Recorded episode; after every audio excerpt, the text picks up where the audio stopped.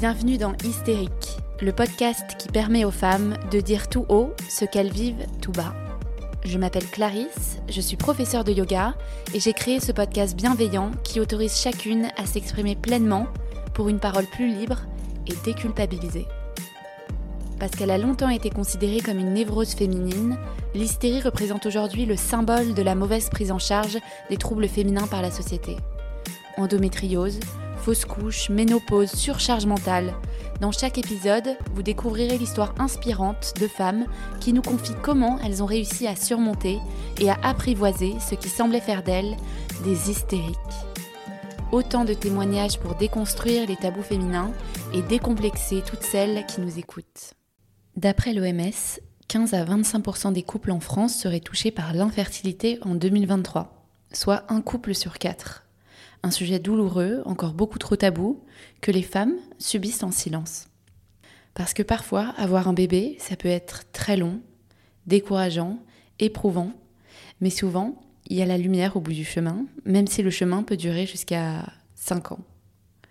Pauline a 27 ans lorsqu'elle est diagnostiquée avec une endométriose assez sévère. À 31 ans, elle essaye de tomber enceinte et elle ne deviendra maman qu'à 37 ans. Durant ces années, elle est embarquée dans un véritable parcours de combattante. PMA, FIV, ponction à répétition, multiples fausses couches, déception, autant d'espoir et de désespoir qui mettent Pauline et son mari à l'épreuve. Alors comment fait-on pour garder espoir lorsque le chemin vers la maternité se transforme en véritable chemin de croix? Quel est le secret pour garder l'amour et le soutien au sein de son couple alors que chaque épreuve pourrait creuser un fossé de plus en plus infranchissable? Et surtout par quel miracle la vie décide finalement de se nicher dans un ventre qui a tant vécu. Dans cet épisode, Pauline nous raconte sans tabou son parcours de PMA, pour enfin lever le voile sur ce que vivent des centaines de couples dans le silence. Un message d'espoir et de bienveillance sur l'infertilité qu'il est temps d'aborder sans honte ni culpabilité. Je laisse Pauline nous raconter son histoire et je vous souhaite une très bonne écoute. Hello Pauline, merci d'être présente euh, aujourd'hui dans Hystérique et de nous partager ton, ton histoire. Je suis très contente de te recevoir. Euh, ensemble, on va parler d'infertilité, d'endométriose et de ton parcours, euh, pour le moins épineux, pour devenir maman. Est-ce que tu peux commencer par te présenter, s'il te plaît? Oui, tout à fait. Donc, je m'appelle Pauline, je vais avoir 37 ans cette année. Euh, je suis avec Thomas depuis euh, environ 8 ans. On s'est mariés depuis peu et on attend une petite fille pour euh, d'ici 3 semaines en mois. Ok, trop bien. Félicitations. Je t'ai attrapée juste avant le, jour J. Est-ce que tu peux nous raconter un petit peu comment tu as découvert que tu souffrais d'endométriose De quel âge tu avais Quels symptômes tu avais Alors, j'ai été diagnostiquée comme ayant l'endométriose il y a je pense, un peu plus d'une dizaine d'années quand même. Et en fait, j'ai toujours eu un peu mal quand j'avais mes règles, mais jamais euh, au point de ne pas aller à l'école ou de pas ou que ça m'empêche de travailler. Et j'ai pris la pilule, je pense, à partir de 18, 19, 19 ans. Mm. Et quand j'avais 25, 26, j'ai arrêté la pilule parce que j'en avais pas besoin à ce moment-là. Et, et là, effectivement, j'ai eu des douleurs beaucoup plus prononcées. Euh, pendant, mes, pendant mes règles. Mais après, comme c'est assez difficile de quantifier ce que c'est qu'une douleur qui est. Que... Je me souviens que ma mm. gynéco me demandait à chaque fois que j'y allais euh, chez elle en me disant T'as mal pendant tes règles? Je dis Oui. Mais pas. C'est, dur de savoir ce qui, bah est, ce qui est normal, en fait. Dans la, euh, on, te le on, te le répète toute ta oui, vie, ça fait c'est normal, c'est normal d'avoir mal pendant tes règles. Tout à fait. Et en fait, celle qui a posé le diagnostic, c'est ma maman, qui est médecin généraliste et qui n'habite pas à Paris, mais qui était à Paris pour venir me rendre visite. Euh, et, j'étais avec elle, je marchais dans la rue, et je m'arrête à un moment avec une énorme crampe d'endométriose. Parce que c'est vrai que l'endométriose, bah, moi, les symptômes, c'est que ça me faisait des énormes crampes comme des coups de poignard qui me coupaient le souffle. Mais après, ça passait. Euh, et, et, donc, elle me dit Mais attends, mais t'as mal à ce point, t'arrives plus à marcher? Je lui dis Bah. Oui, mais ça passe après. fait, attends, mais les règles, ça n'empêche pas de marcher, en fait. C'est pas normal. Elle me dit, donc ça, ça va pas. Plus que j'avais aussi euh, bah, ce qu'on appelle après euh, l'endobélie, c'est-à-dire pendant mes, mes, règles, un ventre bien, bien, bien gonflé. Donc une fois, j'étais, j'en avais parlé à ma maman qui m'avait donné une ordonnance en me disant va faire une échographie pendant tes règles. Il y avait euh, la personne qui n'était pas du tout formée, elle m'a dit oh, vous avez rien du tout, ça peut être, ça doit être gastrique. comme beaucoup. De... Voilà, voilà j'étais allée chez quelqu'un qui n'était pas du tout formé à ça et à Paris parce que j'avais pris la première personne qui pouvait me faire une échographie. Et, euh, mais grâce à ce, la fois où ma maman m'avait vu ayant mal, elle m'a dit mais en fait ça va pas du tout, euh, c'est pas normal. Donc elle avait commencé, euh, je pense qu'elle était un peu plus sensibilisée parce qu'on commençait à en parler quand même dans un peu plus dans la presse Mm. médicale. et mais bon, c'était il y a 10 ans donc c'était pas non plus hyper Ouais. connu comme aujourd'hui. Et donc elle me dit on va aller voir des gynécos qui sont spécialisés là-dedans Mm. qui ont fait leur expertise, qui ont, publié, bah, qui ont publié, qui en parlent. voilà. Donc j'ai vu deux, deux gynécos différents, qui en plus avaient des approches différentes, parce que même à cette époque-là, c'était un peu euh, comme aujourd'hui. c'est un- Il y a plein de symptômes, il y a plein de traitements possibles aussi de cette maladie. Ouais, ouais. Donc c'est pas du tout. euh, donc il y en avait un qui voulait absolument m'opérer. Un autre Direct. dit- Oui, direct. Ok. On enlève les lésions. Bah, quoi. Il avait vu tes lésions du coup? Ils, ils avaient vu mes lésions parce qu'ils Ouais. m'envoyaient faire. des- Effectivement, j'ai fait des IRM euh, chez des personnes qui étaient spécialisées en endométriose, donc qui voyaient où étaient les lésions. Donc ça avait Mm. été confirmé. Il y a eu plusieurs explorations. Donc, euh, sur, et j'avais une atteinte plutôt importante.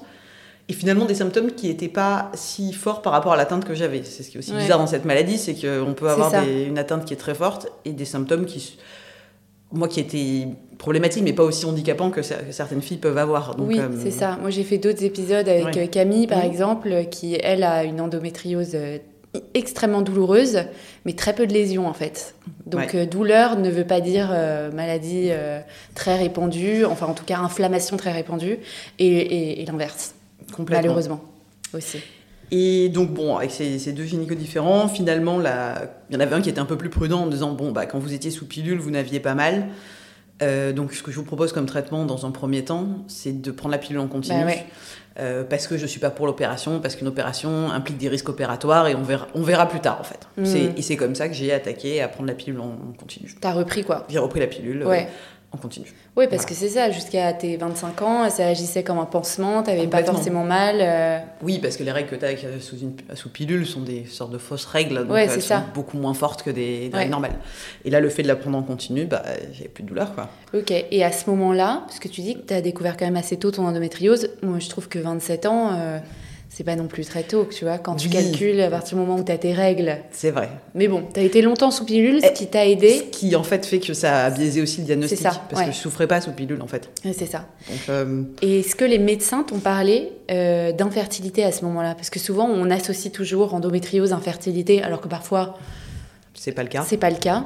Et est-ce que toi, on t'en a parlé? Moi, le médecin qui m'a donc il y avait, euh, qui m'a suivi à ce moment-là, avec qui je suis le gynécologue avec qui je suis restée, qui me proposait de prendre la pilule en continu, mais a été m'en a parlé de manière assez claire en me disant si l'année de vos 32 ans, donc j'avais cette sorte de Deadline. Deadline, l'année de vos 32 ans, vous n'êtes pas en train d'essayer d'avoir un enfant, on vous fera de la conservation ovocitaire, Ok. qui était un truc dont je n'avais jamais entendu parler, Ouais. évidemment. Euh, parce qu'il m'a dit, c'est un peu, il me disait, c'est un peu la, la, la limite. Il faudrait que vous, voilà. Mm. Et aussi, également, quand vous essayerez d'avoir un enfant, si au bout de six mois vous en ça n'a pas fonctionné, il faut que vous qu'on en reparle et qu'on parle d'autre chose. Ouais. Ouais. Ce qui était à la fois, voilà, je- j'avais cette, je savais qu'il y avait ce, ce truc à 30, bah, 32 ans, ou en tout cas l'année de mes 32 ans. Mais à ce moment-là, j'étais pas du tout avec Thomas. Ouais. Bah ouais. Donc, euh, Et puis je trouve, enfin déjà les femmes, euh, on a un peu cette pression d'horloge biologique de à partir de, je, je crois que même on dit 25 ans, euh, le, le- la fertilité diminue. Ouais. ouais, de se dégrade. alors à 35 ans on n'imagine même pas. Alors toi on t'a vraiment dit à 32 ans, tu nous appelles quoi. Ouais, Et ça. tu fais appel au médecin et ça ça marchera pas autrement. Tout à fait. Et est-ce que ça te stressait ou est-ce que tu t'as pris le truc en te disant bon on verra quand, quand ça arrivera quoi? Je pense que j'ai pris le truc, euh, on verra quand ça arrivera. Ouais. Je n'étais pas. euh, voilà. Je... Après, j'en ai parlé quand on était euh, avec Thomas au début, je lui ai parlé de mon endométriose. Ouais, dès le début. Oui, Parce que plus- ça aussi, tu vois, du coup, ça Ouais. implique le couple. Complètement. Et en plus, le, médecin qui me suivait, le gynécologue qui me suivait était à Versailles, où je pouvais pas, euh, bah, où je pouvais pas facilement aller, et il m'a amené une ou deux fois euh, Ah oui. à moto. Donc en fait, euh, Ouais. c'était. Donc, euh, il, il était impliqué, il quoi. était impliqué complètement. Ouais, bon, bah, Donc il le savait. Euh, après, j'en ai hum, reparlé avec lui là récemment, en me disant mais savoir s'il se souvenait de cette deadline des 32 ans, il n'était pas très clair pour ça. Ouais. Il, me dit je sais plus trop s'il se souvenait qu'il y avait cette, euh, Ouais. cette idée de deadline. Ouais, d'accord. Voilà. Et oui, bon, au moins, tu t'es dit que t'allais pas perdre de temps, entre guillemets. C'est ça. T'as pas eu ce truc de non, mais c'est normal, ça prend euh, un an, an, c'est ouais. la moyenne. euh, T'as pas perdu un an, entre guillemets. Enfin, on verra ensuite la suite de ton histoire. Mais voilà, au moins, t'avais ça en tête. Euh, toi, t'avais envie de devenir maman quand on t'a parlé de ça? Moi, oui, ça faisait partie de la projection que j'avais dans mon esprit sur oui, j'aurais des enfants et, et, je me voyais avoir des enfants avant, avant 35 ans. ouais. Potentiellement plusieurs. voilà, c'était. Ok. C'était pas un projet que tu avais à 27 ans en disant c'est demain euh... Non, il fallait d'abord rencontrer la bonne personne pour moi.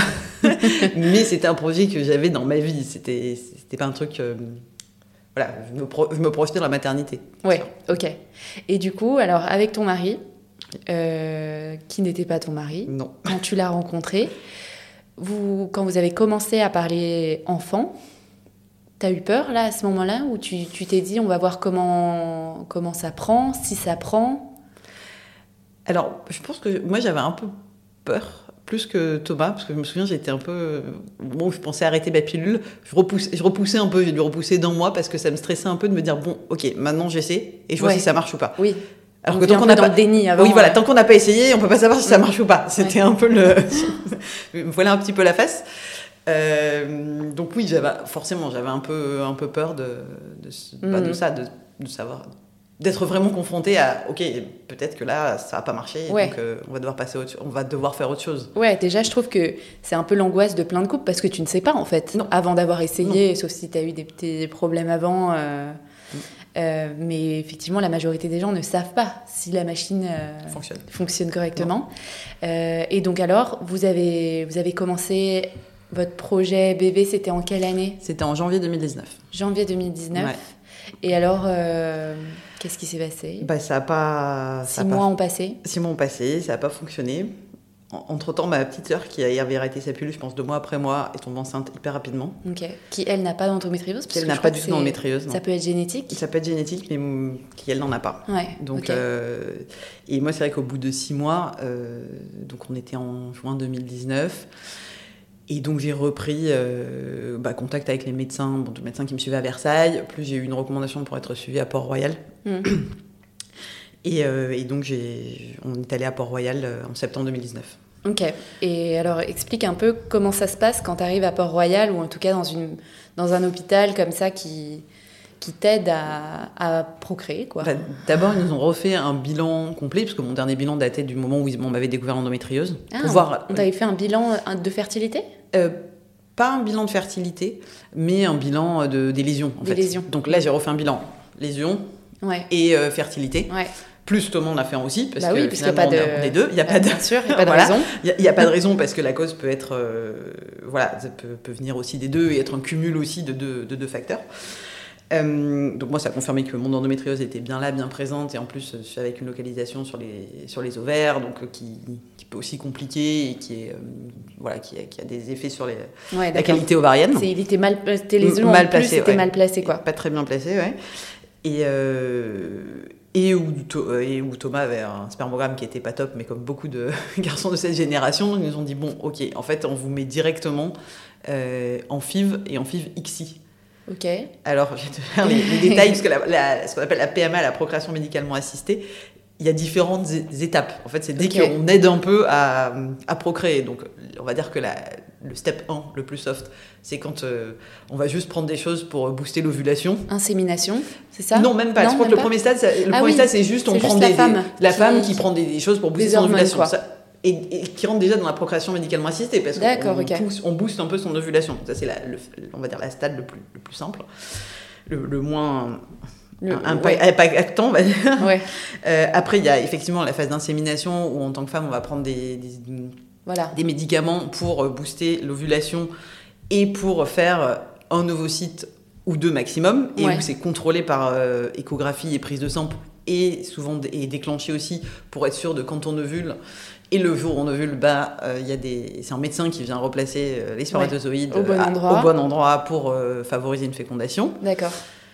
Et après, il y a ce qu'on appelle la FIV, donc la fécondation in vitro, où là, hormonalement, on fait, euh, on est beaucoup, beaucoup d'hormones pour essayer de faire un maximum d'ovocytes qui sont prélevés lors d'une ponction. Donc, en anesthésie locale ou générale. Ok. Et donc, les ovocytes sont retirés, sont prélevés ils sont euh, triés, ils sont voilà, analysés, parce qu'en fait, dans les, on prélève, ce qu'on prélève, ce sont des follicules, et dans les follicules, il faut qu'il y ait des, des oocytes matures. Donc on peut avoir une dizaine de follicules et d'avoir que trois qui étaient matures ouais. dedans, et ça ils peuvent pas le savoir avant de, les, de les prendre.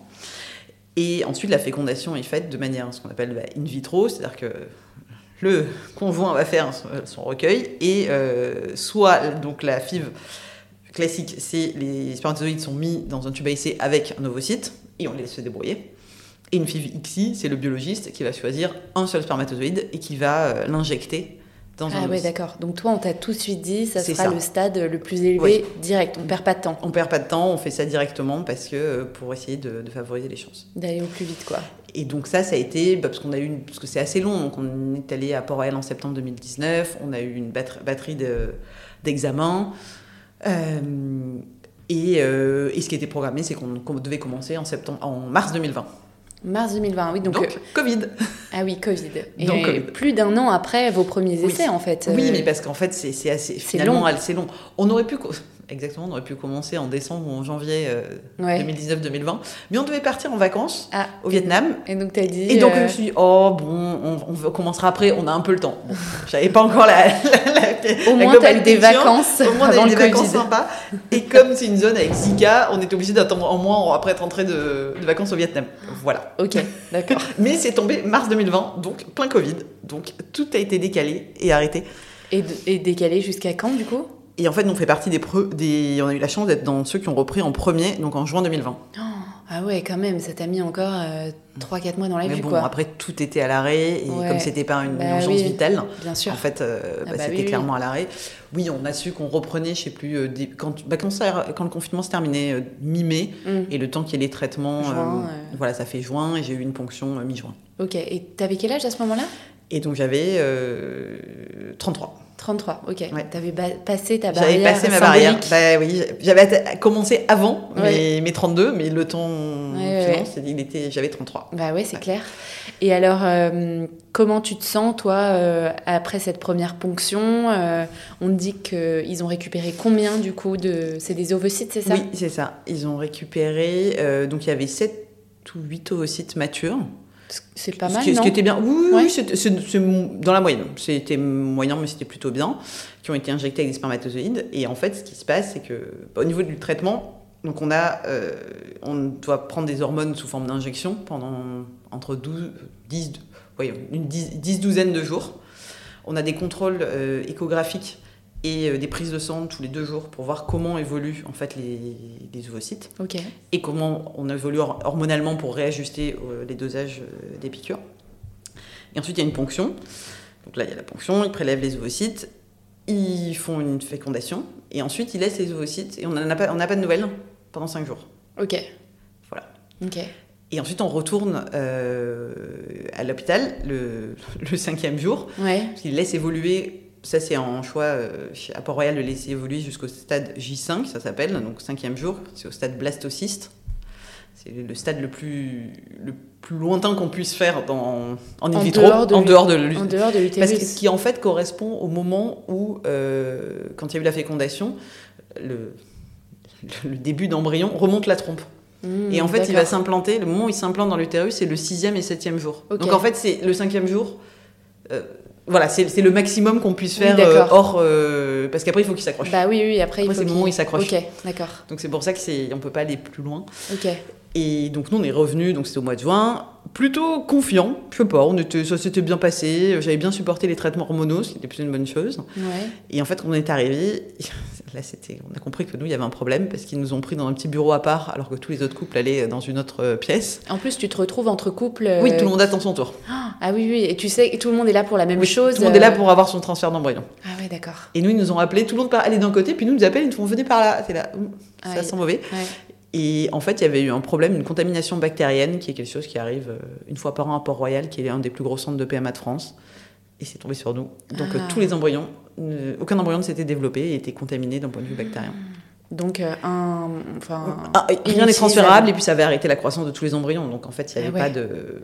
Et donc, ouais, donc toi, derrière, c'était une opération Anesthésie générale. Parce que quand on est atteinte d'endométriose, ils préconisent plutôt une anesthésie générale Hmm. pour mieux le supporter. Parce que ça peut être quand même assez douloureux, même en anesthésie locale.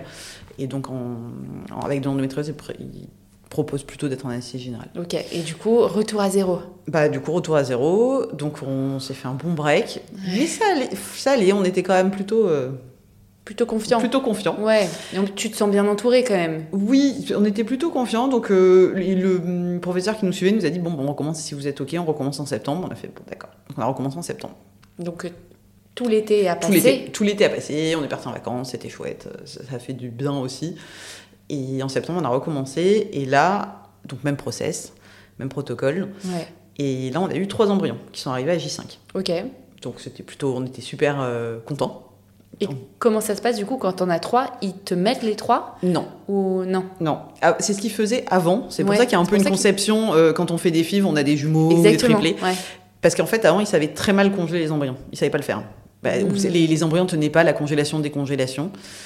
Euh, alors exactement, c'est pas de la congélation, c'est de la vitrification, parce que c'est dans l'azote. C'est un truc très, très ouais. rapide. Euh, et, et donc, euh, non, maintenant, ils, pr- et ils préfèrent euh, en mettre un par un. Ah Donc, ils ouais. en mettent un par un et les autres sont congelés. Ok, d'accord. Euh, et les autres sont, sont conservés euh, Euh, Pour les prochaines pour, les, fois, pro- si pour les prochaines fois euh, si besoin. Ouais. voilà, Il y a différentes. on- voilà, c'est pour les prochaines fois. Ok. Et donc, toi, tu as pu aller au bout du process, là, Exactement. Et donc là, on arrive notre cinquième jour. Là, on nous dit, bah, il y en a trois qui sont bien. Donc, on était super contents. Donc, on dit, bah, on va en replacer un. On y et va. donc, on y va. C'est pas douloureux du tout le moment où ils re- remettent l'embryon. C'est c'est très rapide. C'est Mm. C'est même moins douloureux qu'un frottis. C'est- C'est voilà, Ok. c'est hyper, hyper, assez rapide et simple. Et après, bah, une fois qu'il est, il est replacé, ils nous disent, bah, maintenant, euh, vous attendez euh, 10 jours pour faire un test de grossesse. Quoi. Ouais. Et donc, on sait que potentiellement, on a un truc qui va Ouais. qui peut fonctionner, mais, mais, Mais- on- il faut attendre. Quoi. Bah ouais. Moi, j'ai toujours été, je sais qu'il y a des, des filles qui sont des testeuses un peu compulsives et qui commencent à, à faire Ouais. des tests de grossesse. Pour- plus 3. J- euh, voilà, pour essayer de voir. Moi, j'ai toujours attendu, je sais pas, j'ai été toujours hyper disciplinée, c'est-à-dire qu'ils nous ils prescrivent une prise de sang pour être sûr et qu'il n'y ait pas de doute de euh, mauvaise interprétation Ouais. d'un test de grossesse. C'est. euh, Dix jours après le transfert, il y a euh, prise de sang et comme ça au moins c'est clair. Ok. Et alors? Et donc Déjà, là, premier, premier truc positif. Donc euh, Ah, su- Super content. On était super content, c'était c'était top. On se dit ah, un premier coup, premier transfert, ça fonctionne, Trop bien. bien. Bon après la PMA, on reste très précautionneuse parce qu'ils demandent de faire trois prises de sang, intervalle de 48 heures, pour voir Mmh. comment évoluent les taux. Oui, d'accord. Ok. Si ça reste haut, si, Si ça, reste monte, haut, si ça monte de manière exponentielle, euh, voilà, si ça double bien toutes les 48 heures et tout. Et moi, ça doublait pas parfaitement. Ok. ça, Ça montait, montait? mais ça doublait pas parfaitement. Donc, moi, je restais confiante. Puis, je sais plus, c'était ma maman qui me disait Bon, tu sais, euh, la plupart des femmes, on ne check pas euh, les- Oui. vraiment Oui, si oui. les taux doublent euh, clair. les 48 heures, quoi. Ça augmente bien, donc euh, voilà. Et, euh, mais bon, on est quand même. euh, on reste, je sais pas, on reste positif, on a les échos, bon, on reste suivi en fait en PMA pendant le premier temps, donc on a la première écho pour écouter battements cardiaques, mais c'est vrai qu'après on perd pas de temps, c'est-à-dire que dès qu'on peut potentiellement entendre les battements cardiaques, poum, on a un rendez-vous pour faire une échographie. Hmm. Et en fait là, moi, il y avait quand même des petits signes, c'est un peu, c'était un peu le, la première écho où on devait entendre les battements cardiaques, il y avait quand même un peu de retard. Mais trois jours après, on entend les battements cardiaques, donc bon. Ah, donc, Donc, quand même, il y a- bon, il y, a quelque chose. Voilà, il y a quelque euh, chose, ça a avancé. Et puis un, un jour, au bout d'un moment, ils me disent bah en fait maintenant euh, c'est bon quoi, vous, vous sortez de la PMA, euh, vous allez euh, prendre un gynéco en ville. euh. Ça faisait combien de temps de grossesse? J'étais à cette semaine. Cette semaine. Ah oui, donc ouais, Oui, ouais, oui, c'était voilà, un truc bien avancé. Ouais, euh, c'était bien avancé. Il m'a dit vous vous inscrivez dans la maternité où vous voulez. Euh, C'est bon, quoi. C'est On bon. Le professeur de PMA qui me suivait m'a recommandé un gynécologue pour me suivre euh, pour la maternité, pour l'aspect maternité. Voilà, donc on était plutôt confiants. Et en fait, quand on est allé faire euh, voir pour la première fois le gynécologue hors PMA, il m'a fait bien, bien évidemment, on se connaissait, je l'avais jamais vu. Il nous a donné tous les papiers. Il m'a fait une écho et là il me dit bah je suis désolé, ça s'est arrêté en fait. Hmm, Il y Il y a, avait- plus a d'activité cardiaque, euh, ça s'est arrêté. Ok. Ouais, Donc, douche c'est vrai que froide, c'était quoi. ouais, c'était vraie douche froide et puis, puis inat- ouais, inattendu. Donc on est retourné aux urgences de la PMA. Euh, et ils m'ont prescrit euh, des médicaments pour pouvoir évacuer. Comme un, comme un avortement, quoi. Ouais. C'est pareil. Et C'est un truc qui donne des contractions pour évacuer. Et ça, ça allait? Ça allait. Ça fait mal. Ouais. c'est pas très agréable. Ouais, et puis j'imagine que psychologiquement aussi, euh, quand tu C'est assez dur. projeté euh, dans la grossesse, euh, Oui. il y a, y a, plus, y a plus sympa, quoi. Et, ouais, c'était compliqué. Et... Mais bon, après, le professeur qui nous suivait en PMA était là. C'est quelqu'un que j'aime beaucoup et qui nous disait non, mais ça, vous voyez les signes positifs, ça s'est accroché du premier coup, c'est quelque chose qui est très très bien en fait déjà. Ok. Donc il était très positif, il dit il en reste deux, donc vous découragez pas. je pense qu'il nous a beaucoup aidé aussi à, ce que, à le voir, euh, voilà. De manière positive. De manière positive, essayer de trouver du positif dans, dans, ce qui s'était passé. Ouais. Et donc j'ai refait un transfert euh, une fois que bah, après c'est le c'est comme une, bah, une fausse couche, donc euh, il faut bien vérifier que tout est bien parti, donc refaire des examens pour vérifier que l'utérus est bien vide des hystéroscopies ou c'est des mmh. caméras dans l'utérus pour vérifier que tout est bien parti. Donc c'est vrai que c'est un peu long, il faut s'en remettre. Et, ensuite, bah, on a refait un transfert au mois de janvier qui, lui, n'a pas fonctionné, donc janvier 2021. Et un autre, donc le dernier embryon qui est resté, en mai 2021, euh, qui lui a fonctionné aussi. Ok. Donc pareil, on s'est réjouis, c'était chouette. Il n'y avait pas ta petite voix quand même qui te disait... Euh, si, quand je dis on s'est réjouis, on est content, mais on restait très très prudent. Moi, j'ai toujours été quand même très très frileuse. J'ai jamais réussi trop à dire que j'étais enceinte. C'était toujours, euh, ça marche on voit une étape après l'autre, euh, on met un pied devant l'autre et on voit juste. Euh, voilà, on voit juste l'étape d'après, quoi. Ouais, ok. C'était. Mais bon, on se dit, bon, ok, ça s'est réaccroché. Ouais. Et, en fait, euh, là, pareil, de la même façon, c'était à la faveur d'une échographie où ça s'est arrêté, mais là un peu plus tôt, c'était à 5 semaines. Ok, et pareil, exactement le même schéma que pas, pas de, Pas de symptômes spécifiques, c'est juste, ça s'est arrêté. Et qu'est-ce qui se passe? C'est juste enfin, le. L'embryon s'arrête parce qu'il n'est pas viable en fait. Ouais. Il arrête parce qu'il n'est pas viable. Mais il, ne se décroche pas lui-même? Non. Après, quand on est en PMA, on est on a beaucoup d'hormones en plus, c'est-à-dire qu'on nous donne de la progestérone en plus, des oestrogènes, qui font qu'en fait, l'embryon, mm. même s'il s'arrête, il va pas se décrocher tout seul. Ah d'accord, ok. Ce qui est un peu le. C'est pas, on va dire, une fausse couche classique où on peut imaginer qu'on saigne et qu'on a un indicateur. Là, en fait, on, est tel... on a tellement de imprégné d'hormones progestérone qui est quelque chose qui aide à s'accrocher qu'en fait, ça se décroche pas. Ouais, ok. Donc, mm. juste, c'est une écho qui dit que ça s'arrête, quoi. Ouais, d'accord. Ok. Et, et, donc là, euh, bah, à ce moment-là, tu. Bah, à ce moment-là, là, ça a été en plus hyper dur parce que, bon, ils l'ont identifié, j'avais pas beaucoup d'écart entre avec l'écho précédente et donc ils nous ont dit comme c'était c'était un stade tout petit, c'est-à-dire que le cœur ne battait pas encore, on dit bah, pour le moment, euh, on ne peut pas poser un, un diagnostic, savoir si la grossesse est vraiment arrêtée. Donc il faut refaire un contrôle dans une semaine. Donc, ah donc vous allez continuer à prendre en plus, euh, j'avais des injections de progestérone, donc il fallait que je continue à me piquer à prendre mes, tous mes médicaments, mes hmm. comprimés, et à continuer pour voir si ça allait. Euh, ouais, donc à vivre enceinte, mais on sait pas. Mais on sait pas, et on continue de se faire des piqûres parce que peut-être que peut-être que ça c'est en train de se développer. Et donc j'ai eu un contrôle. Non, c'était pas une semaine, c'était un week-end. Euh, je crois que j'avais eu la suspicion un, jeudi ou un vendredi, et ils m'ont revu le lundi. Et là, ça avait évolué. Ah. Improbable. Mais un petit peu. Donc en fait, ils pouvaient pas se prononcer. Donc ils m'ont remis une semaine. Ah d'accord, Le truc était sans fin. Et après, au bout de cette semaine-là, ils m'ont dit bon, ça n'a pas à ce stade-là, on devrait voir des battements cardiaques, il n'y en a toujours pas, donc c'est que ça s'est arrêté. Et, et, là, celle-là, c'était. Alors que c'était un stade plus tôt, on va dire. Mais bon, comme c'était le dernier embryon. Et, puis, tu avais eu tout le bac. Enfin... Oui, tout euh, l'espoir de se dire peut-être que ça marche. On sait... Bref, celui-là, ça a été un peu compliqué. Et en plus, j'ai demandé, euh, comme les médicaments avaient été un peu dur à prendre la première fois. J'ai dit, bah, si j'arrête tous mes traitements de progestérone et d'oestrogène, est-ce que ça peut s'évacuer tout seul? Mm. On dit, bah oui, vous pouvez essayer. Donc c'est ce que j'ai fait. J'ai énormément saigné. Et en fait, euh, j'ai eu un contrôle. Ils m'ont dit, bah c'est pas parti. Donc il faut, ah. prendre les médicaments. Je fais, bon, bah ok, je prends les médicaments. Pareil, plié en deux, des énormes crampes. C'était pas parti au bout d'une semaine. Mm. Donc j'ai fini avec un curtage. Donc ça a duré. Euh, pense que c'était mi-juin quand euh, j'ai eu la, la suspicion d'arrêt. Ça s'est vraiment terminé. J'ai eu le curtage fin juillet. Ah oui. Donc en fait, j'ai passé un mois et demi à, traîner le, la grossesse, la grossesse le truc. C'était vraiment ça, c'était long. et c'était pénible. Et pour le moral, comment tu. Bah, c'était. Comment tu penses enfin, Est-ce que tu arrives à penser à autre chose même, tu vois euh? Non, c'est quand même assez compliqué. C'est toute ta vie, quoi. C'était assez compliqué. Et en plus, j'étais en train de, de changer de boulot. Ah et j'allais recommencer au mois de septembre un nouveau, un Parce qu'en plus, ça prend énormément de temps, en fait. Ça prend du temps. Tous ces rendez-vous, tous ces... Ça demande du temps, de la disponibilité, de la flexibilité. Ouais. Et hum, pendant, on reparlera après sur le- la gestion avec le, le travail. Ouais. je vous expliquerai comment, comment j'ai fait. Mais hum, euh, pour finir euh, sur l'histoire, et donc en, et en septembre, c'était septembre-octobre, on est reparti pour refaire une autre ponction à Ok. Donc 2021, pareil, ponction, euh, à peu près le même nombre d'ovocytes et 4 embryons Ok. cette fois-ci. Et on recommence. bah, On y un- on recommence, on refait un transfert frais, c'est-à-dire un transfert de, pas d'un embryon congelé, mais les cinq, après les 5 jours, qui lui ne fonctionne pas.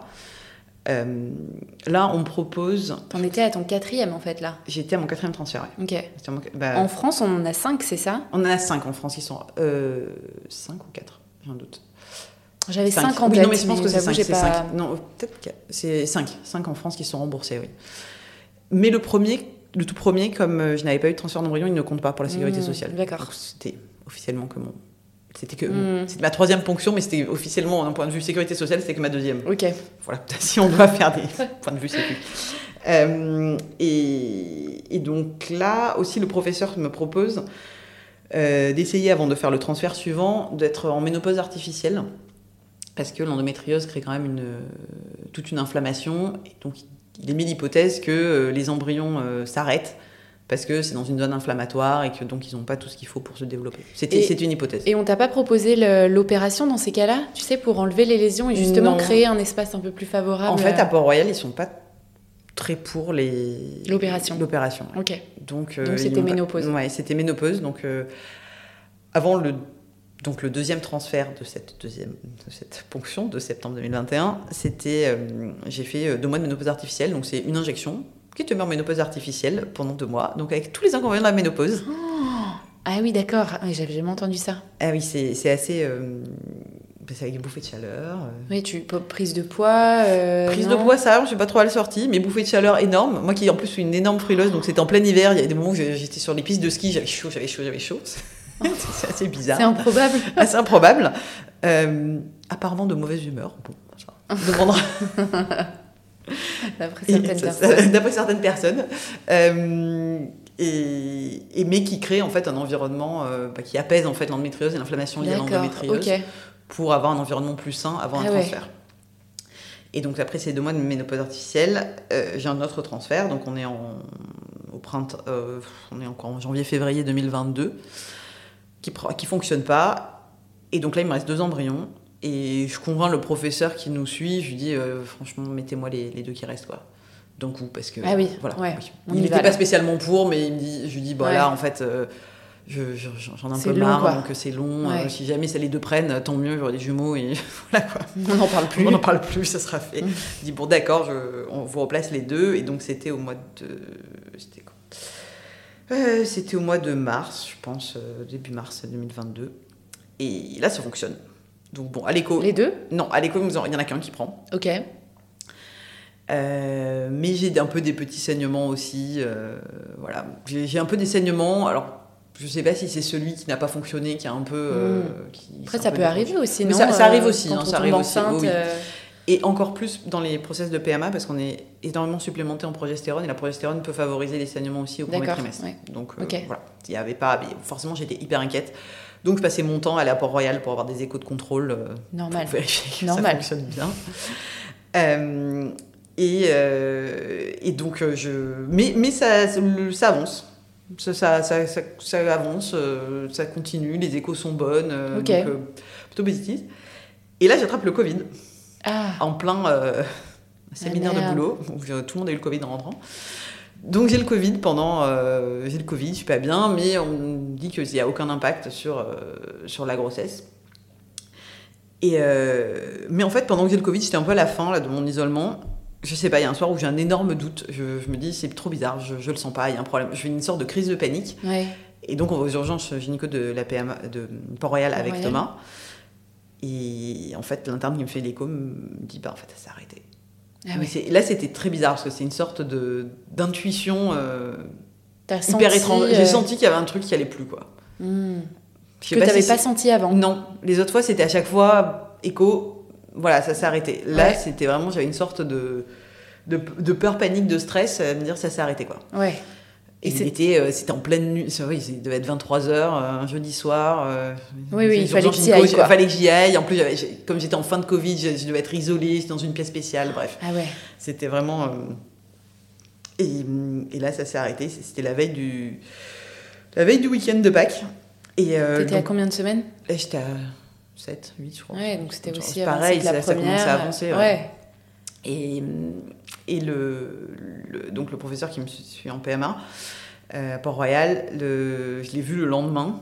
Bon, moi j'étais effondré complet et il a été génial parce qu'il nous a reçus le vendredi soir, la veille du week-end de Pâques. Euh, et, et, je lui ai demandé d'avoir un, bah, un, curtage le plus vite possible parce que je voulais pas revivre le, truc qui n'en finit pas. Je lui ai dit je veux une opération et, ouais, et on n'en parle on plus. parle plus. Euh, que ça se termine. Et, et il a tout fait pour la faire. Et il m'a dit, et surtout ce qu'on va faire aussi, c'est qu'on va, euh, on va essayer, je vais demander aux généticiens d'analyser ce ce qu'on récupère pour essayer de comprendre. Ce qu'on ne fait pas en France, non?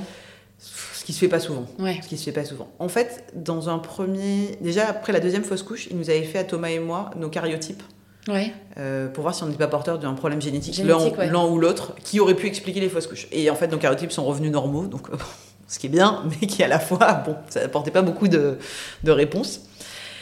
Euh, et donc il me dit là, comme vous, vos cariotypes sont normaux, ce qu'il faut, c'est qu'on voit si cet embryon avait un problème génétique qui pourrait expliquer le fait qu'il s'arrête et que mm. parce que hum, parce que vous avez quand même, il me restait avec ces, statistiques, il me dit vous avez quand même des bonnes statistiques d'implantation.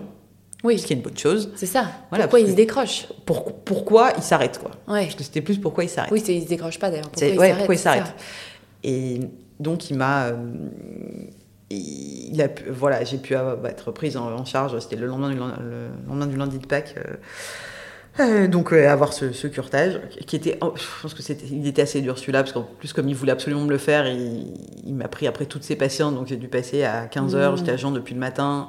Et mine de on à la maternité donc en fait on entend les enfants partout. Les enfants partout quoi on entend des bah bébés qui pleurent et nous on attend pour que ça se termine quoi. Donc c'était celui-là c'était quand même ça c'était dur. Puis ça fait longtemps. Ouais, et puis ça faisait longtemps. Ça a commencé à faire longtemps. Bah ouais. Et et donc il m'a et en fait quelques semaines après il nous a rappelé, il nous a convoqué, il a dit bon bah j'ai quand même une bonne j'ai dit j'ai quand même une bonne nouvelle, c'est qu'en fait il y a un problème génétique sur l'embryon. OK. Parce que du coup, il a analysé. Oui, les généticiens ont analysé. Euh, et il y avait un problème génétique sur l'embryon. Et bon, ce qui pour un médecin est au moins euh, un début d'explication en fait. Mm, oui.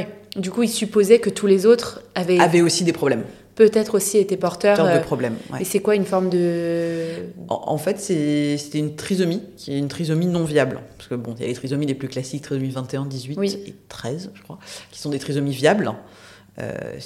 et après, il y a en fait toutes les autres qui sont généralement les causes des fausses couches du premier trimestre. C'est-à-dire que c'est des parce que les fausses couches, c'est quoi? C'est qu'en fait l'embryon ne peut pas peut pas vivre et pas mm. bien organisé génétiquement pour donner un, enfant qui va naître. Voilà, donc le corps le rejette automatiquement. Voilà, en fait, il s'arrête de se développer et puis après le corps l'évacue. En fait, une fausse couche, c'est pas quoi euh, une interruption de grossesse, c'est ni plus ni moins que ça. En fait, c'est juste que l'embryon n'est pas fait pour pas fait pour évoluer. Il y a un problème dans l'organisation du patrimoine génétique. Et, et donc, euh, nous, il avait ça, il avait une trisomie 8 qui est, qui est clairement. Qui n'est pas viable. Qui est pas viable. Ok. Donc et, voilà. Et, il vous donne une solution à ce moment-là et... et à ce moment-là, en fait, ce dont il nous parle, il dit bah, ce qui serait intéressant pour vous, c'est de faire du. ce qu'on appelle la, euh, du, un, DPI, c'est diagnostic préimplantatoire.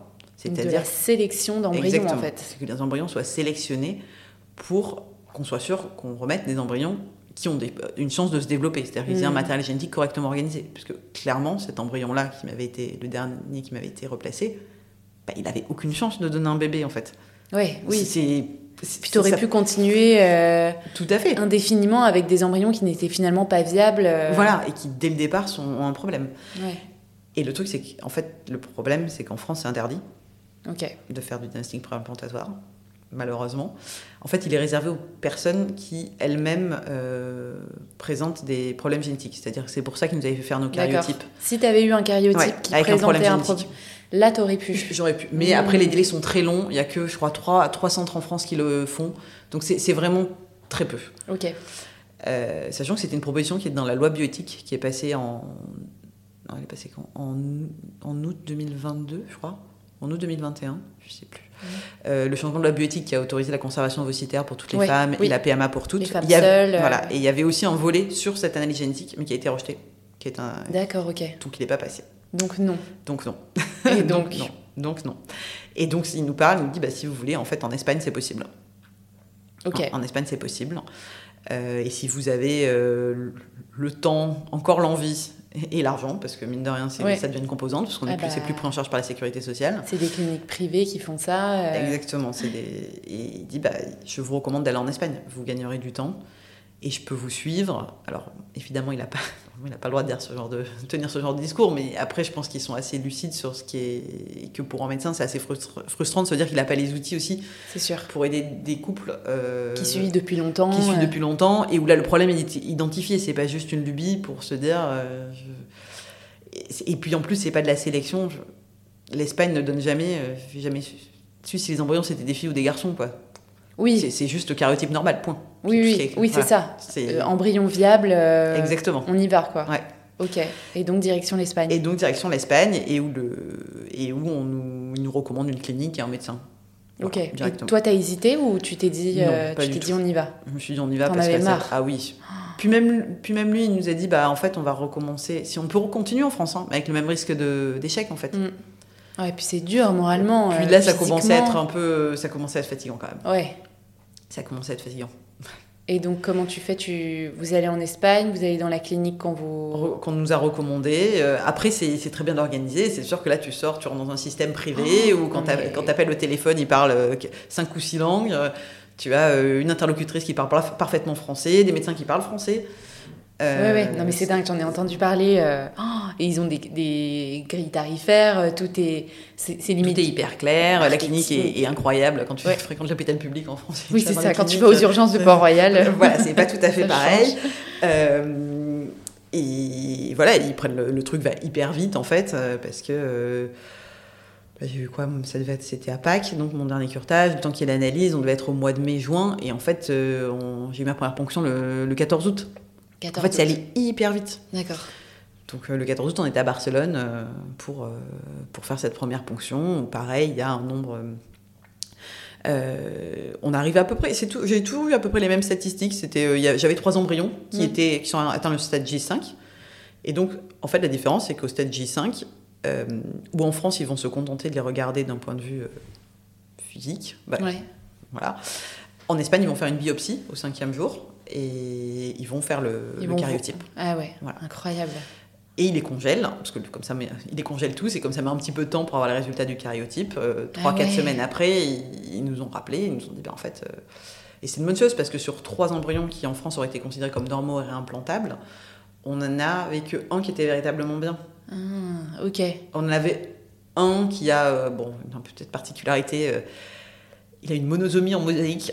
Qu'est-ce que, qu'est-ce que ça veut dire Je deviens experte en truc génétique. Ouais. c'est que trisomie, c'est que tu as trois chromosomes. Ouais, Monosomie, c'est qu'il n'y en a qu'un. Et en mosaïque, ça veut dire que dans les cellules qui sont prélevées sur l'embryon, euh, il y en a certaines qui sont complètement normales, qui, qui ont des karyotypes normaux, et d'autres qui, ont, euh, qui présentaient cette malformation en, en monosomie. Et en fait, les cellules normales ont tendance à se multiplier plus vite que les cellules avec de monosomie. Donc les généticiens avec qui on s'est entretenu nous ont dit bah, ça va être des... euh, en fait, si, si un enfant naît de cet embryon, il sera normal. Ouais. Alors, il n'y aura pas de souci, mais il y a quand même un fort, il y a un fort risque de fausse couche. Ah, Voilà. d'accord, ok. Parce que ça va s'arrêter, parce que la monosomie va, va Ah, se. donc en fait, toi, c'est ce que tu avais eu depuis. Bah, peut-être que c'était des choses que j'avais eues, Ouais. et le troisième embryon avait une, une trisomie pareille non viable qui aurait pu s'accrocher, mais euh, faire une fausse couche aussi. Donc en fait, voilà, tu vois, donc, finalement sur trois, il n'y en avait qu'un qui était véritablement bien. Bah ouais. Ok. Ah, c'est dingue. D'accord. Donc, euh, euh, pas perdre de temps, euh, il y en a qu'un que Il y en a qu'on qu'un qui était bien. inséminer, quoi. Et euh, il y en a, exactement, il y en a qu'un. bah, qui- ils avaient tous été inséminés, c'est-à-dire avec les spermatozoïdes, mais un qui est juste Oui. un qui est potentiellement replaçable. C'est ça. Donc là, l'idée, à ce moment-là, on s'entretient avec la, la clinique à Barcelone qui nous dit, bah, comme il n'y en a vraiment que un qui est bien, euh, et comme on va suivre aussi cette procédure de vous mettre en ménopause artificielle avant d'envisager les transferts pour calmer l'endométriose, et qu'au niveau hormonal, c'est pas génial de faire des up and down, euh, ça serait bien de, créer, de faire un peu plus de stock en fait. Hmm. Donc de, de garder cet embryon congelé, de ne pas le transférer tout de suite, mais de refaire une ponction. Une ponction, d'accord. Refaire une simulation et une ponction. Donc c'est ce qu'on refait au mois d'octobre. Donc j'en ai fait une en octobre, une en août et une en octobre. Euh, donc j'en étais à ma cinquième ponction. Oh là là. Cinquième stimulation de ponction. Et, et au mois d'octobre, là en revanche, c'est un peu la, la douche froide parce que en fait, il n'y en a aucun qui est bon. Zéro. Il y en avait 3-4 comme, Ouais, comme pareil, et en fait, il y en a aucun qui même évolue jusqu'au stade cinquième jour, quoi. Il s'arrête Ah euh, ouais. au quatrième jour, il n'y a rien qui est bien. Donc c'est peut-être ce qui s'est passé à chaque fois que tu as fait une ponction euh, les, les fois d'avant à Oui, Port-Royal, ils étaient aussi pas, bon, pas bons, quoi. Donc, euh, d'un point de vue statistique, ça en fait. Voilà. bah ouais, là, il y en a zéro peu, qui quoi. Ok. Aucun qui est bien. Et là, j'avoue que moi, je suis un peu au bout du rouleau. Donc, c'est fin euh, 2022. Je suis un peu au bout du rouleau. J'en ai vraiment ras-le-bol de, de la PMA. Ouais. Et ouais, là, j'en ai Les marre, injections, les les injections, hormones. les hormones, les contraintes que ça, que ça met. Et en fait, je leur dis, je veux faire une pause. Quoi. Je veux faire deux, mois- deux mois où, où, en fait, je veux rien. Mm. Alors, le professeur de Port-Royal me dit, ça serait quand même bien de reprendre au moins la pilule, machin. Je fais, non, en fait, je veux rien. Je- Ouais. Lâchez-moi la grappe, quoi. Plus Je- d'hormones. Je veux plus. Je veux plus rien. Laissez-moi euh, laissez-moi deux mois tranquille où, je j'ai pas de, de stimulation, où j'ai pas de pilule, où j'ai rien. quoi. Pas de rendez-vous. Voilà, juste pause. Euh, et en fait, euh, pendant cette pause, bon, mon endométriose refait euh, Surface. flambe Ouais. complètement.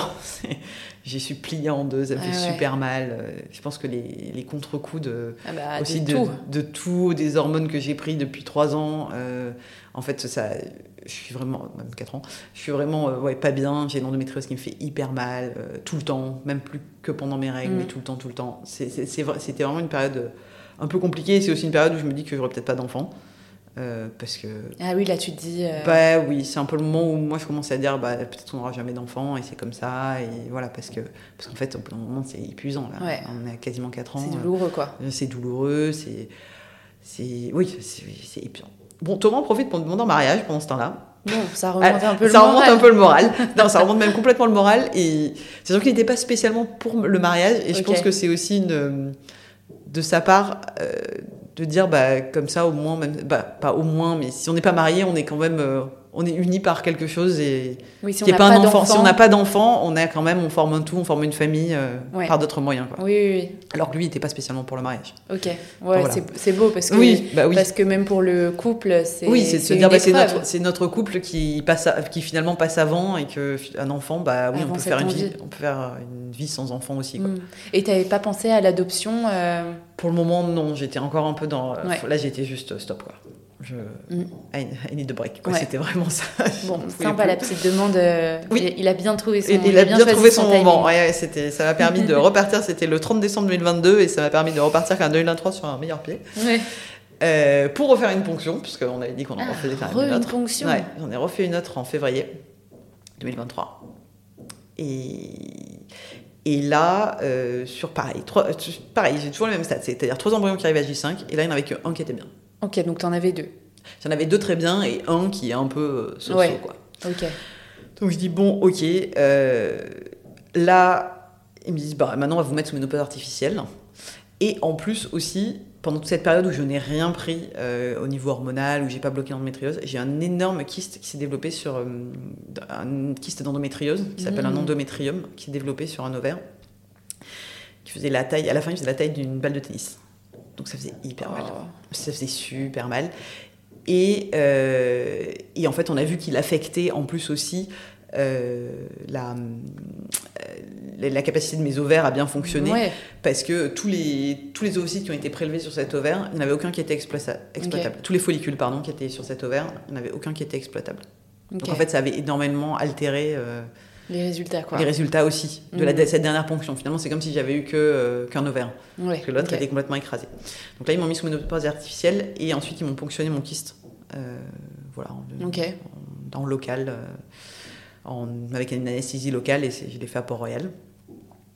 Et, et ensuite, ben, une fois que c'était, j'ai fait mes deux mois de ménopause artificielle, euh, on a repris les traitements parce que c'est assez. Tu fais une sorte d'effet reverse, tu remets des, des, oestrogènes et poum, tu as tous les effets de la ménopause qui s'arrêtent. Non mais je n'imagine pas euh, ton Hormonalement. corps, t- t- psychologiquement tout. euh, Je pense que j'ai plutôt de la chance de bien vivre les, Ouais. les, les- hormonalement parlant. Ok.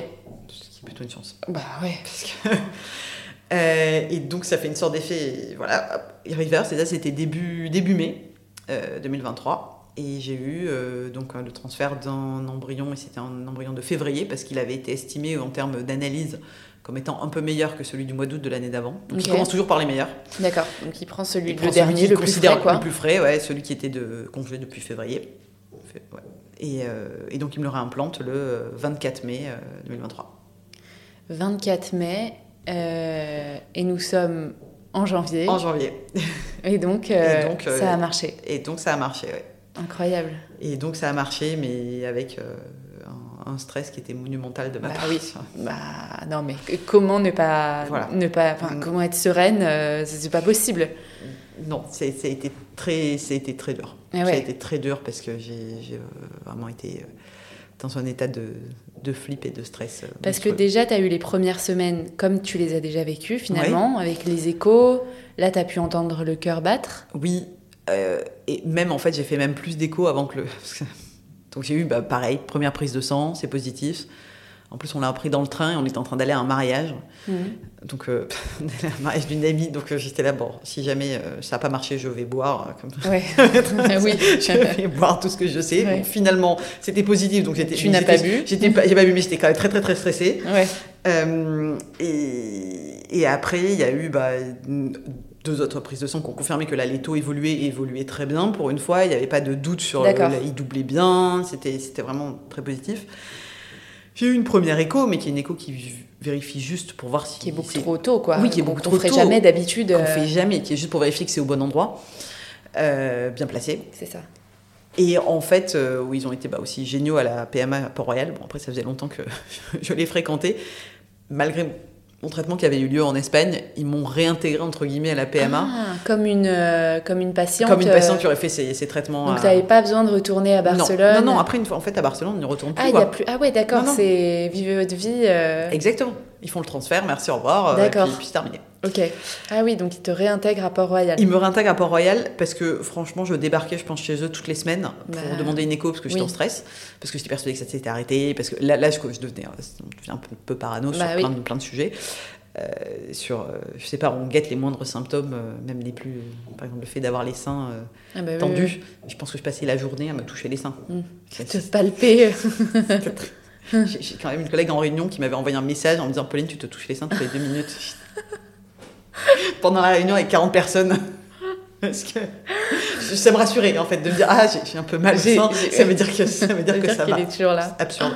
Sachant qu'en plus c'est complètement biaisé par les hormones qu'on prend justement qui sont la progestérone et les oestrogènes qui sont oui, mais responsables de ça mais ça me. T'avais besoin de signes. J'avais besoin de me rassurer. Et donc la PMA, ils m'ont réintégré et, bah, ils m'ont donné surtout des rendez-vous. Donc toutes les semaines, j'avais un contrôle. Ok, toutes les semaines, écho, euh, prise de sang? Euh, Non, pas prise de sang, parce qu'au bout d'un moment, ils ne font plus, mais écho. En écho, fait.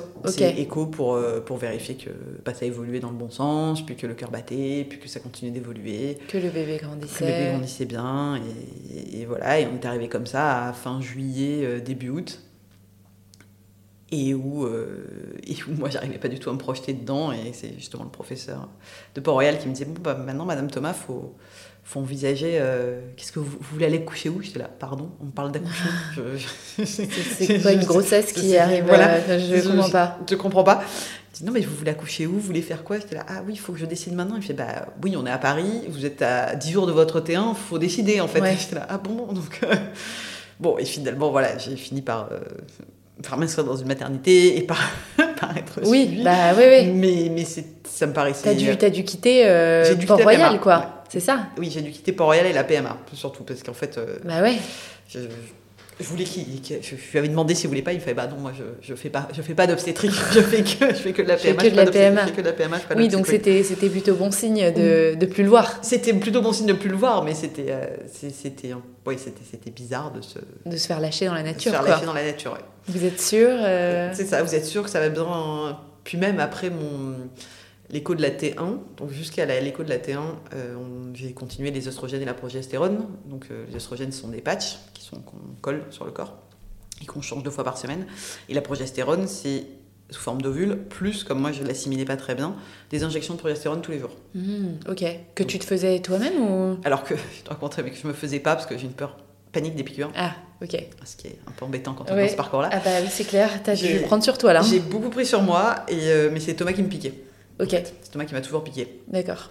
Et euh, effectivement, donc à la T1, quand j'ai appelé euh, la PMA pour leur dire bon bah ma T1 est bien, je vous envoie, je vais envoyer les résultats, il m'a dit bon bah c'est bon, vous pouvez tout arrêter. J'étais là, mais vous êtes sûr du jour au lendemain comme ça, j'arrête tout? Et bon bah vous pouvez continuer une semaine, un jour sur deux si ça vous rassure. Ouais. C'était vraiment si. Il n'y a plus besoin, quoi. Il n'y a plus besoin. Normalement c'est bon. Le, bah, justement le placenta a pris le relais euh, pour Ouais. générer la progestérone. Donc euh, Oh là là, et du coup, voilà. euh, grossesse, ok, quoi. et grossesse ok, grossesse qui s'est bien passée, c'est-à-dire que Sans, sans... sans problème, Ouais. sans Mais sans- avec, avec beaucoup de stress, j'imagine, quand avec même. De... toujours beaucoup de stress et beaucoup de stress même pour. euh, J'ai mis très longtemps à dire que j'étais enceinte en fait. Ouais. Je disais Bah, je juste ça a marché, c'est positif. Ah ouais, oui. On, comme si on attendait, quoi. Oui, On comme était si on encore était. en validation. Même après la T1, c'est-à-dire que je pense que j'ai commencé à pouvoir verbaliser, à dire je suis enceinte. euh, je pense septembre-octobre quand ça commençait à vraiment à, se voir. quoi. 4-5 mois, quoi. Ouais, quand ça pouvait commencer à se voir et Et toi, t'arrivais à te, te projeter dans cette grossesse ou, ou t'avais toujours ce... j'ai toujours eu quand même cette espèce de contrôle et de, de peur de Bah oui. et, et qui se traduit encore un peu maintenant. C'est-à-dire que bon là c'est censé arriver d'ici trois semaines max. Ouais. Euh, j'ai encore pas grand. Bah quoi Non, sais, c'est mentir, mais jusqu'à il y a quelques jours, il y avait encore vraiment pas grand chose en termes de. Oui, je- ouais. de- d'habits, de, vêtements, de d'affaires de bébés chez nous. euh, Bah ouais. C'est, un grand pas quand même de faire ça. Ouais. Alors, euh, avec tout ce que t'as vécu pendant 4 ans, euh, j'arrivais pas en fait à pas acheter des choses d'enfants, pas, ouais, ouais. pas quoi. Et d'en parler euh, de ta grossesse, de... Ça, ça allait L- Oui, mais assez tardivement quand même aussi. Mhm. C'était, j'avais pas envie de m'étendre ou de, ou, ouais, ou de m'épancher dessus. Mhm. C'était, là- ça a marché quoi. Là, euh, voilà, là, c'est dans... Là, oui, oui. Et puis là, même si ça arrive maintenant, ça arrive demain, c'est bon quoi. C'est, Bah de la prématurité, il c'est y a ça. aucun problème quoi. Ouais, ouais. Oui, en fait, finalement, t'as eu une grossesse complètement Normal. normale. Ah oui, oui, j'ai une grossesse normale et même plutôt bien, parce que plutôt en, euh, en forme. J'ai eu un peu des nausées au début, mais à peine. Ouais, J'ai pas eu de diabète gestationnel. J'ai vraiment, j'ai travaillé jusqu'au bout. Euh, Une grossesse très bien même. Mais c'est vrai que je me dis que je l'ai pas vécu. Euh, Tu l'as pas vécu pleinement. je l'ai pas vécu pleinement. Je l'ai pas vécu innocemment comme euh, certaines exactement. personnes peuvent le faire. Quoi. Ouais, c'est ça que je me dis depuis le début de ton récit, c'est que vraiment, euh, c'est pas innocent, c'est pas spontané, c'est pas comme euh, plein d'autres couples euh, ou Mm. comme le, le cliché qu'on peut s'imaginer quand on attend un enfant euh, de oh bah en fait ça a mis quatre mois, euh, Ouais. euh, on découvre euh, un mois, enfin Mhm. Comme ça d'un coup qu'on est enceinte avec un test de grossesse, euh, là et où on se réjouit, et où Voilà. on est hyper heureux. et- on l'annonce. euh, là, il y a eu un protocole et un enchaînement de, de rendez-vous et de déceptions. euh, Enfin, c'est c'est c'est beaucoup, quoi. Oui. Ouais. Bra- Ouais, donc bravo, ça- Colline. Merci. Bravo, parce que c'est- c'est- ça ça n'a pas dû être facile. Non, c'était pas simple, mais après, quand je regarde ce qui s'est passé, je me dis qu'on l'a pas. j'ai- Ça a duré longtemps, mais on l'a. J'ai pas eu l'impression de mal le vivre, Ouais. tu vois. De... J'en reparlais avec Thomas aussi récemment, et euh, on a. Tu vois, on a quand même on a continué à faire des choses. Moi, j'ai changé de travail pendant cette période-là. Ouais. Euh, Oui, tu t'es permis de continuer à vivre Je parce que tu aurais ouais. pu te dire je vais pas changer de travail, je, oui, je vais je, avoir un dans bébé. un- euh, je reste dans ce que je connais. Et, et non, j'ai changé de travail.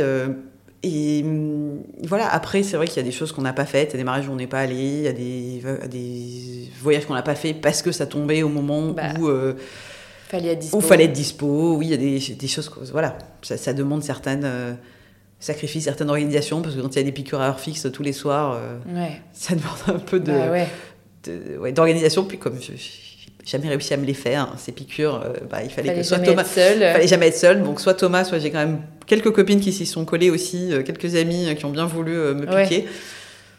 Donc c'est vrai que ça, ça, oui, ça a créé d'autres choses. Ça nous a créé de, de- voilà, des, des anecdotes de- d'injections. Je pense que j'ai eu des piqûres ouais. dans les toilettes du TGV, dans les toilettes de resto, euh, chez des amis. dans Oh des. Au cinéma aussi, on a fait une- un jour une piqûre, euh, on est sorti pendant le film pour faire la piqûre. Donc en fait, ça, voilà, ça recrée d'autres autre, choses. euh, euh, ouais. c'est- Ça a été un autre parcours différent, mais qui nous a, qui nous a créé euh, d'autres euh, ouais, d'autres choses. D'autres qui, En anecdotes. tout cas, en tant que couple, nous, je pense, nous a plutôt rapprochés. C'est vrai, ouais. Ouais. Ok. Ouais, c'est plutôt bien, hein, parce que c'est épineux aussi hein, pour Je, un je couple. pense que c'est soit l'un, soit l'autre, en fait. Ouais, exactement. Je tu peux aussi. pas rester dans une demi-mesure sur euh, Oui, ce oui, genre de parcours. C'est tellement intense euh, Ouais. que soit on reste soudés, soit on, C'est trop dur, quoi. Et justement, tu, tu, parles de tes copines, tu parles du travail.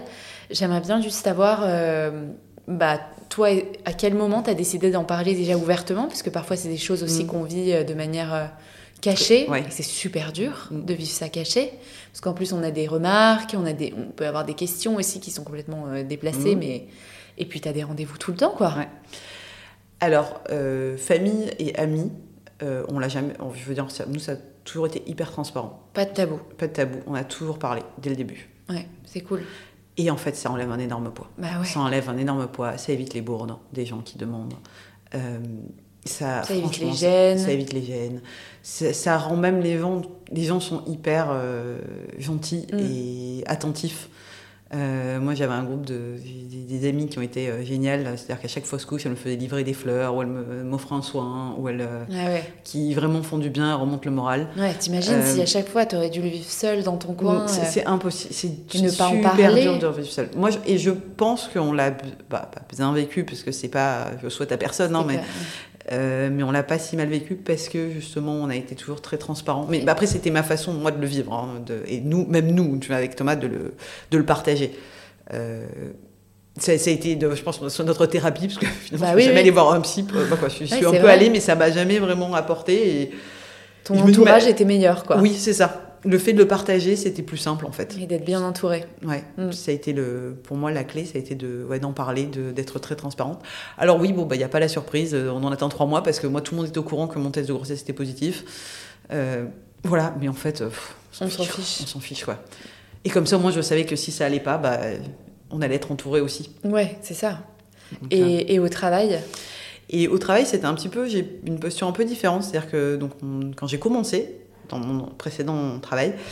Euh, je l'avais juste dit à des personnes dont j'étais très proche au travail et, euh, et, à la personne qui était ma supérieure hiérarchique, euh, ma N plus 1. Même dans ton nouveau boulot ça, c'était dans mon ancien. Dans ancien le, quand j'ai commencé la PMA, en fait. Ouais, d'accord. Je l'avais pas vraiment, j'en parlais pas public, pas ouvertement au travail, on va dire. Euh, euh, et, juste ma N plus 1, euh, qui en plus elle avait eu un parcours compliqué, avait pas réussi à avoir d'enfants et avait adopté, donc je m'étais dit qu'elle était quand même bien placée pour me soutenir. Et en fait, je m'étais un peu trompée parce que c'était ma, ma deuxième ponction en septembre 2020. Et donc, elle m'avait un peu mis la pression. Elle m'a dit oui, alors que je venais juste d'avoir la ponction et le transfert. Je savais même pas si ça a marché. Elle m'a dit oui, il faudrait qu'on en parle à ta N plus 2, N plus 3 parce que tu comprends bah, on pensait à toi pour des choses plus tard, euh, mais euh, bon, faut quand même qu'on s'organise. Et je lui ai dit, mais en fait, je suis pas enceinte, on vient de me transférer un embryon, j'en sais rien en fait. Ouais. Ça m'avait mis ah, mis dans un état mais horrible. Ah ouais. C'était, là, tu limite, tu regrettes d'avoir été aussi transparente. Complètement. Tu, comme si tu devais en payer le. Oui, alors qu'elle avait été plutôt sympa euh, sur quand je devais me rendre à mes rendez-vous, tout ça, elle était hyper compréhensive. Mais là, le fait que potentiellement je me projette dans une idée de voilà, là j'avais eu un transfert d'embryon. Et elle, surtout, elle m'en avait parlé. Je venais d'avoir le transfert d'embryon. Quand même, en termes de stress, on attend 10 bah jours avant de faire la prise de sang. Et j'avais trouvé ça odieux. Et je lui avais dit, je lui ai dit, mais en fait, euh, oui, je veux avoir un enfant, mais, mais si ça se trouve, euh, je ne serai pas enceinte tout de suite. Je suis pas enceinte tout de suite, j'en sais rien. Si ça se trouve, je serai enceinte dans 2 ans, 3 ans, 4 ans, 5 ans, peut-être que j'aurai jamais d'enfant. Donc, qu'est-ce qu'on va aller. Euh, je vois pas pourquoi ça conditionnerait quoi que ce soit dans mon évolution professionnelle. Te, te le dire ouvertement comme ça, en disant, bon, bah on te prévoyait un bel avenir, mais faut qu'on s'organise. C'est malheureux, tu veux être maman, donc. Euh, oui, c'était un peu bon. Non mais oui, non mais c'est pas, on va pas te, ce qu'on te promet, mais c'est juste qu'il faut qu'on s'organise. Tu comprends Tu as sous une sorte de bienveillance euh, pour que tu sois dans les meilleures euh, dispositions possibles. Une, fausse, bienveillance. C'était odieux. J'avais été furax. J'avais été furax ça m'avait vraiment. Mais du coup, j'imagine pour l'autre boulot, ça t'avait refroidi, non, d'en parler? Bah, En fait, non. En fait, je me suis dit, je vais être transparente direct. Ouais. Dans les entretiens et tout euh. Pas dans les entretiens. pas dans les entretiens. mais, euh, mais ce qui s'était passé, c'est que j'avais eu euh, ma proposition d'emploi, je crois que c'était un 16 mai, et le 19 mai, j'avais un transfert. Ah ouais, ok. Donc je m'étais dit, je m'en fiche, c'est all-in, ah je fais les deux, on verra bien ce qui se ah passe. Bah oui. Et qui avait été bah, ma deuxième fausse couche. Et pendant l'été, où donc je terminais ma fausse couche, qui était la deuxième, je devais attaquer en septembre. Et celle, la personne qui allait être ma N plus 1, euh, j'avais déjeuné avec elle et je lui avais dit. Je lui ai dit, bah, en fait, euh, je fais ça, ça se passe comme ça, c'est comme ça. Voilà. Et elle avait été. Elle avait été géniale. Ok. Hyper compréhensive et elle a été hyper compréhensive aussi. Euh, après derrière parce qu'en Bah fait oui, je tes allers-retours, euh, tes Les allers- Espagne. euh, bah, les allers-retours et puis après euh, bon les allers-retours encore à Paris c'est on va dire que c'est simple Oui. mais c'est vrai que l'Espagne euh, ça demande une petite organisation ouais. parce qu'on a déjà eu des, des moments où un, un jour à 16h ils disent ah bah ça serait bien euh, que vous soyez à Barcelone demain à 14h ah d'accord Ah oui, c'était comme ça. Ah ouais. Parce qu'en fait, c'était euh, tout le, le traitement se faisait en France, les contrôles échographiques se faisaient en France dans un, dans un cabinet euh, privé. Euh, les prises de sang aussi. En fait, tous les, les résultats étaient envoyés à l'Espagne, qui les analysait, qui nous, qui Ah oui. nous tenait au courant de dire bon, bah, maintenant, il faut que vous veniez pour faire la ponction ou il faut que vous ajustiez le traitement. Et là, c'était en fait. moi, ils ne pensaient pas, et je réagissais, cette fois-là, je réagissais un peu plus lentement au traitement. Et donc, ils ne pensaient pas que ça allait être aussi rapide. Ouais. J'étais censée, euh, je sais plus, aller en Espagne, je crois, le lundi. Et en fait, euh, le vendredi, il m'appelle en disant non, non, mais en fait, euh, ça s'est emballé, donc il faut que vous soyez. vo- votre ponction aura lieu dimanche, il faut que vous soyez samedi à 14h à Barcelone. Fais, ok, Ah ouais, ok. d'accord. Donc il va falloir m'organiser quoi. Faut, faut que je m'organise, il faut que je prenne des billets, il faut que je dise au, au bureau que je serai pas là lundi, mardi, parce qu'en Ah ouais. Espagne, ils nous ils gardaient après un petit peu pour. euh, Ouais. Donc, bref. Ah là là, ouais, l'orga quoi. Ouais. Et là, pour le coup, dans mon nouveau boulot, je l'ai jamais caché. Ok. Et en fait, c'était plus simple. Ah ouais. J'en ai toujours parlé. Ça, ça libère aussi d'un poids, j'imagine. Ça libère d'un énorme poids. Ouais. De se dire qu'on n'a pas besoin de, De, de mentir. Oui, de euh, mentir, et même s'il y a quelques personnes qui le savent, de dire aux autres bah, pour qu'on disparaît, bah, au moins là c'est. Ouais, ouais. Clair. Et tout le monde a été très sympa, Tout le monde a été compréhensif. très sympa, compréhensif, adorable. Oui, parce qu'en fait, les gens finalement comprennent mieux, Oui. peut-être quand on leur dit aussi, quoi. Oui, je pense, quand on leur explique quoi. Bah ouais. Mais en même temps, je comprends qu'on n'ait pas forcément le l'envie de se, se, se dévoiler comme ça. Euh, C'est c'est assez intime comme sujet, c'est des C'est expériences compliqué. pas faciles. euh, C'est Donc, euh, compliqué de voilà, savoir à, comment on peut. à quel point on veut mettre une barrière. Tout à fait, ouais. À quel point on met une barrière et à quel point. on- Ouais. Mais c'est vrai que moi ça a été plutôt, je pense, ma pas ma thérapie, mais de dire que ça s'est pas trop mal passé. Ouais, non, mais c'est bien, c'est un bon message. Mm. Et euh, Mais ça convient pas à tout le monde. c'est ça. Non, mais il faut le savoir. Qu'est-ce que tu souhaiterais dire, toi, à toutes celles qui nous écoutent et qui, qui vivent peut-être la même chose que, que ce que tu as vécu, euh, tu vois, qui sont, qui sont dans la même situation? Euh, bah, c'est de dire de pas se, de pas se décourager. Je sais que c'est, c'est, Mm. ouais, c'est, dur, mais on me l'a répété. Bah, le professeur de Port-Royal me l'a répété. Je me souviens d'avoir au téléphone, mais n'abandonnez pas. Ouais, Mais parfois, je pense que c'est, c'est très dur parce qu'il y a plein de fois où j'ai voulu abandonner. Euh, moi, ce qui m'a aidé à pas abandonner, c'était bah, d'être entourée. Ça a été euh, bah, mon mari aussi, parce que je pense qu'on a été un bon. euh, d'être peu- ouais, d'être soudé, d'être un peu comme. euh, parfois, je comparais ça le- au fait de, de- d'escalader une montagne et de pas regarder, de pas savoir où était le sommet en fait. C'était un peu ça. Mm. Et c'était juste de penser mettre un pied devant l'autre et que lui, il était euh, encordé devant moi et qu'il me dit juste avance en fait.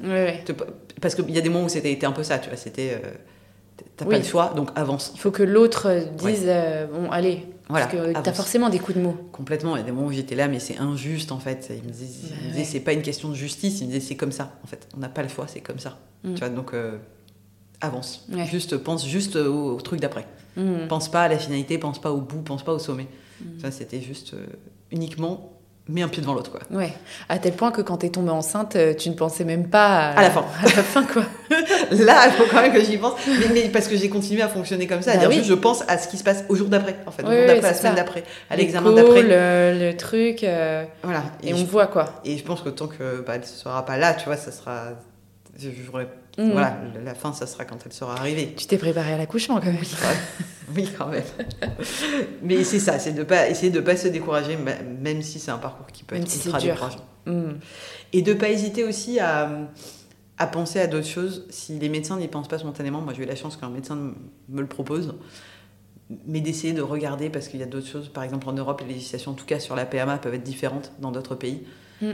et donc permettre d'aller plus vite. Bah, bien sûr. Par exemple, le don d'ovocytes est autorisé en France, mais je sais que les temps d'attente sont beaucoup plus longs. Donc si, bah, toujours, on a l'énergie, l'envie et l'argent, parce qu'il y a cette composante-là aussi, et Mm. qui finalement socialement... Qui est pas euh, négligeable. qui est pas négligeable. Euh, il faut penser à d'autres options. Quoi. Ouais. Et pas hésiter. Pas hésiter à changer de médecin si on sent que son médecin n'est pas le bon. euh, Pas hésiter à prendre d'autres avis. Euh, c'est surtout ça, oui. Oh, bah, toi, ça, ça, t'a, ça, t'a, ça Bah, vous a sauvé quand même d'aller de d'aller en changer, Espagne, de, de oui. changer de pays. De changer de pays, oui. Mais c'est parce que mon médecin en France me l'a, dit, quoi. Mm. mais T'étais bien entourée. si euh, le médecin ne l'a le fait pas, euh, se renseigner. Ouais. qu'aujourd'hui, il y a quand même plein de moyens d'avoir des informations sur ce qui se passe dans d'autres pays. Donc, Ouais. euh, voir si c'est, le- c'est l'Espagne et la Belgique où c'est le plus simple et le plus open, sur, en tout cas sur la PMA. Ouais, c'est ça.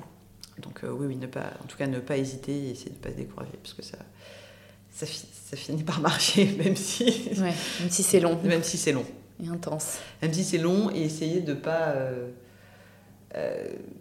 de, de, de, continuer à vivre, à faire d'autres choses qui sont sympas, pour pas qu'en se retournant pendant, sur les 5 ans, on se dise ah ben en fait... Euh, ne pas se définir par ce, projet, euh, continuer à avoir des projets... Euh, C'est un peu ce que j'avais dit au tout début, parce que quand en septembre 2019, on a commencé, on a eu bah, notre agrément pour avoir du 100%, parce que c'est comme c'est pris en charge 100% par la sécurité sociale. Et c'était valable 5 ans, donc c'était valable jusqu'en septembre 2024. Ouais. Et je me souviens d'avoir dit à ma mère, mais 5 ans, mais je vais pas passer 5 ans de ma vie à faire ça. Et elle m'a dit, mais tu passeras pas 50 de ta vie à faire ça parce que tu vas faire plein d'autres choses en fait. Bah oui. Parce que tu vas continuer à avoir un travail qui t'intéresse, tu vas continuer à faire plein de choses intéressantes dans ta vie, tu vas continuer à voyager, tu vas continuer à faire plein de choses. Donc en fait, tu passeras pas ta vie à faire ça. Mais ça prendra peut-être 5 ans. Mais ça a pris 5 ans. Ouais. Oui, mais, effectivement, c'est un bon conseil de ne pas s'arrêter de vivre, quoi. Parce, que je le voyais sur des. Forcément, tu te retrouves sur Instagram à suivre des personnes qui parlent de leur PMA et on a l'impression que leur vie tourne autour de ça. Ouais. Et en fait, ça c'est. C'est dur. C'est dur parce que. Même ton moral, il est dix fois plus impacté, j'imagine. Complètement. Et qui ont l'impression qu'elles se sont arrêtées de travailler pour se concentrer, consacrer à ça. Et ça, c'est horrible parce qu'on finit par se définir avec ça. Oui, mmh. Ouais, ouais. Et donc, si ça ne marche pas, euh, dans un échec. Euh, personnel de. Oui, en termes, de personne, alors qu'en fait, on n'y peut rien. C'est surtout ça. c'est En mmh. fait, on n'a pas à se sentir coupable. Et c'est pour ça que si on parlait, je trouve ça bien parce que ça ça montre qu'on n'est pas coupable. De mm. si c'est, on n'y peut rien. Mm. C'est comme ça. Ouais, tu fais tout ce que tu peux, quoi. Ouais. Et eh bah écoute, euh, merci Pauline hein, pour ce récit. Est-ce que tu peux terminer par nous dire quel sujet féminin tu souhaiterais qu'on aborde dans un prochain épisode qui selon toi est encore trop tabou? Alors, euh, bah, comme je... va être l'étape d'après, ça va être la, la, maternité et le travail.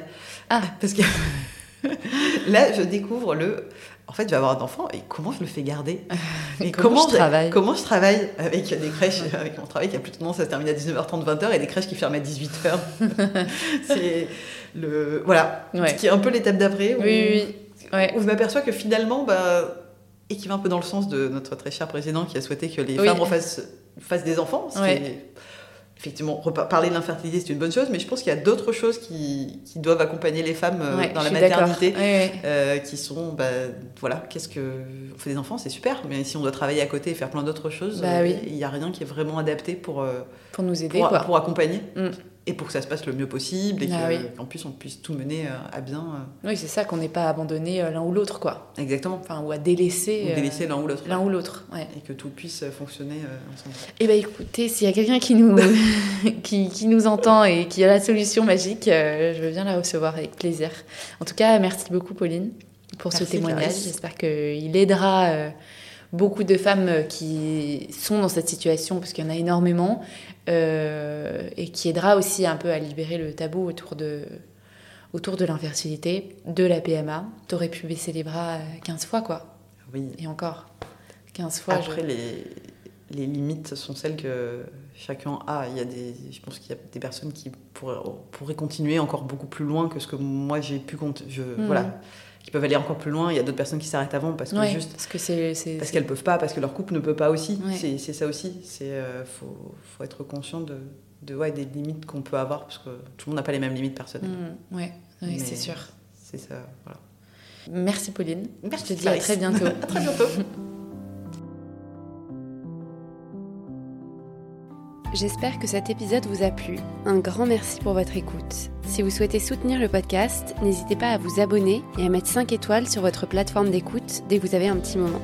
Vous pouvez également me laisser un commentaire ou me contacter directement sur le compte Instagram hystérique.podcast pour partager votre histoire et à votre tour libérer la parole.